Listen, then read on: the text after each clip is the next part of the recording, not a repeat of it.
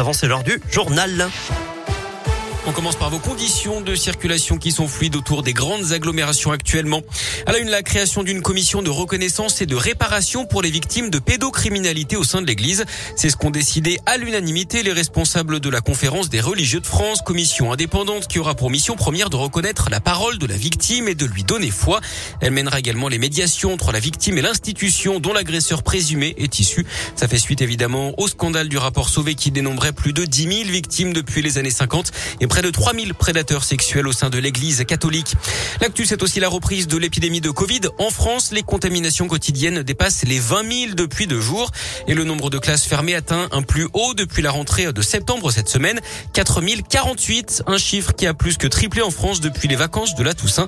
Dans la région, tous les établissements sont ouverts, mais 55 classes sont fermées dans l'académie de Clermont avec 165 élèves contaminés, 219 classes fermées et plus de 500 élèves contaminés dans l'académie de Lyon. Emmanuel Macron a dit à la Voix du Nord que le confinement des personnes non vaccinées n'était pas à l'ordre du jour. Ce matin, l'Autriche, elle, a durci hein, les restrictions avec deux mesures fortes pour lutter contre le virus. Le confinement de toute sa population, y compris des personnes vaccinées, et la vaccination qui sera rendue obligatoire pour tous à partir du 1er février. Dans l'actu également, cette mobilisation à Saint-Etienne, mobilisation pour Justin, un routier originaire de l'Hérault qui a perdu son chien il y a plus de deux semaines. Spirou, c'est son nom, a disparu dans la nature et depuis, d'après plusieurs médias, Justin organise des battues pour retrouver son chien. Des événements Facebook ont même été lancés pour lui prêter main forte et tenter de retrouver son chien donc avant dimanche soir. Il doit ensuite reprendre le travail du côté de Béziers.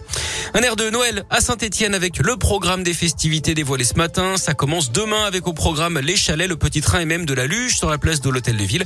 La patinoire Le Sapin, place Jean Jaurès, un cabaret de Noël à Chavanel ou encore l'atelier du Père Noël, place d'Orient. Le port du masque sera obligatoire en cas de regroupement. Le pass sanitaire sera également exigé si vous restez à manger sur place autour des chalets. Du sport du foot, c'est le chaudron va sonner creux le 28 novembre prochain face au PSG avec l'absence des supporters parisiens. C'est ce qu'a décidé la préfecture de la Loire hier.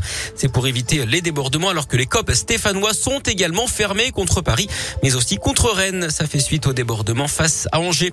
Sur le terrain, le début de la 14e journée de Ligue 1 avec Monaco-Lille. Ce soir, Saint-Etienne sera à 3 dimanche à 15h, là aussi sans ses supporters. Clermont recevra Nice à 17h et l'OL défiera l'OM à 21h. En basket, à suivre dès ce soir la Pro avec la Cora de Rouen qui reçoit le Portel, un concurrent direct au maintien. Ce sera à partir de 20h à la Halle Vacheresse. Et puis c'est parti pour les fans de musique. Dans la région, la billetterie de l'Inversion Fest a ouvert il y a une heure. Événement organisé par le club de rugby du Loup au stade de Gerland à Lyon les 17 et 18 juin prochains avec un plateau énorme. Un Stromae ou encore les Black Eyed Peas. Ça coûte de 35 à 99 euros. L'intégralité de la programmation, elle sera dévoilée d'ici le 15 décembre.